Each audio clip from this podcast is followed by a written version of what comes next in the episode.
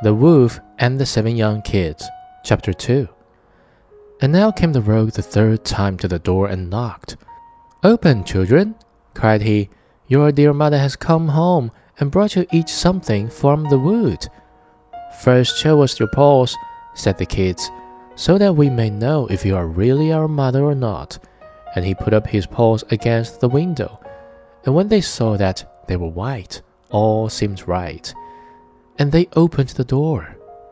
And when he was inside, they saw it was the wolf. And they were terrified and tried to hide themselves. One ran under the table, the second got into the bed, the third into the oven, the fourth in the kitchen, the fifth in the cupboard, the sixth under the sink, and seventh in the clock case. But the wolf found them all and gave them short shrift.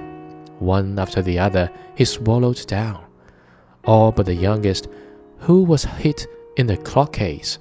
And so the wolf, having got what he wanted, strode forth into the green meadows, and laying himself down under a tree, he fell asleep. Not long after, the mother goat came back from the wood, and oh, what a sight met her eyes! The door was standing wide open, table, chairs, and stools all thrown about, dishes broken, quilts and pillows torn off the bed. She sought her children. They were nowhere to be found.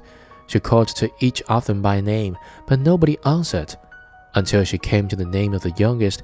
Here I am, mother, a little voice cried. Here, in the clock case. And so she helped him out, and heard how the wolf had come, and eaten all the rest.